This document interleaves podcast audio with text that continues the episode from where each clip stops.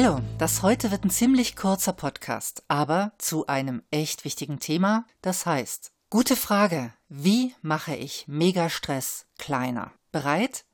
Na dann herzlich willkommen bei deinem Podcast Brainfood for Leaders, dein Podcast für ein selbstbestimmtes Leben. Und ich bin Theresia Tauber, stresserprobt und freiberuflich Achtsamkeitslehrerin, Coach und Teamcoach.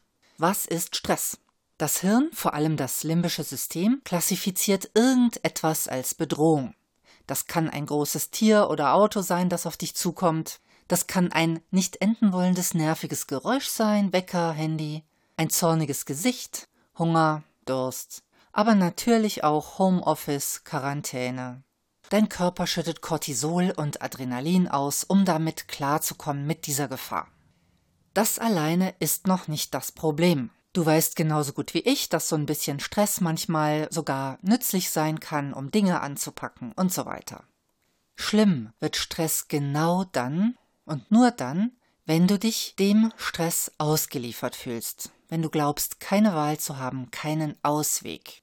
Das haben verschiedene Forschungen schon in den 80er und 90er Jahren herausgefunden, übrigens nicht nur bei Menschen, sondern sogar auch bei Ratten. Dieser Mechanismus, dass aus einem Megastress wieder ein handhabbarer Stress wird, in dem Moment, wo du Handlungsoptionen hast, der gilt sogar für Fälle, wo es um Leben und Tod geht. Aber von denen will ich jetzt gar nicht reden, denn glücklicherweise kommen die im Alltag gar nicht so oft vor. Nur komischerweise macht unser Gehirn, und zwar das limbische System in unserem Gehirn, keinen wirklichen Unterschied zwischen einer realen lebensbedrohlichen Stresssituation und dem ganz normalen Stress, dem Beziehungsstress, in der Familie, gegenüber Vorgesetzten und Kollegen, Corona-Stress, all diese Dinge lösen in unserem limbischen System genau dieselben Reaktionen aus. Unsere Gehirne mögen das nicht, ohnmächtig einer Situation ausgeliefert zu sein. Die Situation könnte lebensbedrohlich sein. Tja, und dabei gibt es, gerade in solchen Situationen, wo eben doch nicht um Leben und Tod geht, immer Handlungsmöglichkeiten. Immer. Neugierig? Ich möchte im Folgenden ein paar von diesen Fällen vorstellen, wo die Helden der Situation anfangs einfach anfingen in Panik abzudriften und in Verzweiflung und dann eben doch eine Handlungsmöglichkeit gefunden haben. Und das kannst du auch. Beispiel 1. Meine Freundin plant einen Urlaub mit der Familie ihres Mannes in einem hellhörigen Haus am Meer. Sie mag die Familie, sie mag das Urlaubsziel und sie hat einen totalen Horror vor dem Urlaub. Warum? Weil sie Angst hat, zwei Wochen lang keine Kontrolle mehr zu haben über das, was sie tut und lässt, weil sie glaubt, zwei Wochen lang keine Wahl mehr zu haben. Jetzt mal Stopp. Wieso hat sie keine Wahl? Weil die Schwägerin womöglich mit den Augen rollt, wenn meine Freundin was anderes will? Weil die Oma ihrer Kinder enttäuscht schluckt? Sie hat trotzdem die Wahl. Und sie hat davon Gebrauch gemacht. Sie hat sich entschieden, einen Ausflug nicht mitzumachen. Sie hat sich entschieden, den Ehemann in ein Boot zu packen und für eine Stunde mit ihm im Schilf zu verschwinden, wenn das Haus so hellhörig ist. Und sie hatte sogar ein Zelt dabei. Notfalls hätte sie mit Mann und Kindern einen Tag, eine Nacht oder mehr alleine in diesem Zelt verbringen können. Urlaub vom Urlaub. Und es wurden zwei superschöne Wochen. Beispiel 2. Ein Kunde bittet mich, die Experten und Expertinnen, für die er fachlich verantwortlich ist, in einem zweitägigen Workshop auf eine neue Aufgabe in ihrem Jobprofil vorzubereiten. Zehn Minuten vor Beginn des Workshops stelle ich fest, meine Teilnehmer hassen das Seminar. Es war nie mit ihnen abgesprochen, dass sie diese Aufgabe, für die ich sie schulen soll, übernehmen sollen. Mein Auftraggeber hat sowohl mich als auch seine Experten und Expertinnen damit völlig überrumpelt und nun sitzen sowohl er als auch sein Chef da. Der Chefchef -Chef stellt sich nochmal extra hin und stellt die Ziele des Seminars klar. Das und das werdet ihr in den kommenden zwei Tagen lernen. Kannst du dir vorstellen, wie es mir gegangen ist? Bei der Vorstellung, jetzt zwei Tage lang gehasst zu werden, zwei Tage lang der Sündenbock zu sein und wo jetzt diese beiden Vorgesetzten mich mit den Blicken durchbohren, dass ich das nur ja ihren Leuten beibringen soll? Die Situation wird nicht gerade leichter dadurch, dass ich zu diesem Zeitpunkt nicht Freiberuflerin bin, sondern in einem Konzern und meine beiden Auftraggeber sehr gute Drähte zu meinen Vorgesetzten haben. Ich will's nicht verhehlen, ich habe mich ganz schön in der Falle gefühlt. Und trotzdem habe ich auch da natürlich Handlungsmöglichkeiten. Ich erzähle diese Geschichte, weil ich einen Punkt klar machen will. Handlungsoptionen, die kommen nicht immer ähm, kostenfrei. In dem Fall kostet es mich Ärger. Ich muss eine gewisse Angst vor diesen Personen, die eine gewisse Macht über meine Karriere haben, überwinden.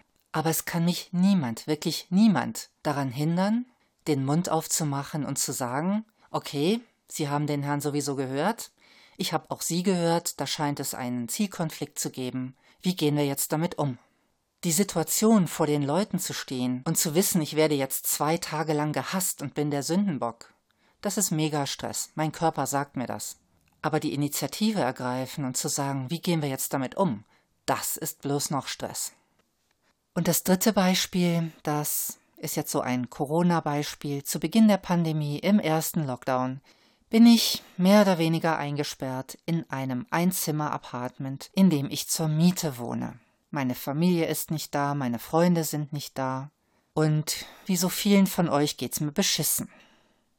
Und wieder das Schlimmste daran, das Gefühl der Ausweglosigkeit. Ich kann hier nicht raus. Ich kann nicht die paar hundert Kilometer zu meinen Freunden und zu meiner Familie fahren. Ich kann überhaupt nichts machen. Ist so eine Vermutung. Und die ist nicht wahr. Ich habe ein paar Tage damit verbracht, in diesem Zimmer die Wände hochzugehen in Gedanken. Und dann hatte ich die Idee, die Wände stattdessen zu bemalen. Ich habe alles von der einen Wand, von der größten abgeräumt, habe mir Farbe im Internet besorgt und habe dann jede Nacht nach der Arbeit mich hingestellt und ein Stück von dieser Wand bemalt. Hab alles draufgemalt, was ich vermisst habe. Meine Gitarre, meine Bücher, Menschen, mit denen ich in Kontakt treten will. Und wenn du jetzt clever bist, dann sagst du wahrscheinlich, hey, hey, hey, davon kannst du immer noch nicht deine Familie sehen und davon kannst du immer noch nicht raus. Stimmt. Und ich werde weder in diesem Podcast noch in irgendeinem anderen jemals behaupten, es gäbe Mittel, alle Situationen dieser Welt unter Kontrolle zu haben, sodass keine Gefahr mehr da ist. Das wäre eine Allmachtsfantasie. Es geht darum, aus Megastress handhabbaren Stress zu machen. Und was habe ich am Anfang gesagt? Stress ist dann Megastress, wenn ich glaube, überhaupt keine Wahlmöglichkeit mehr zu haben, wenn ich keine Optionen mehr habe. Ich habe nicht immer die Option, die Lage grundlegend zu ändern.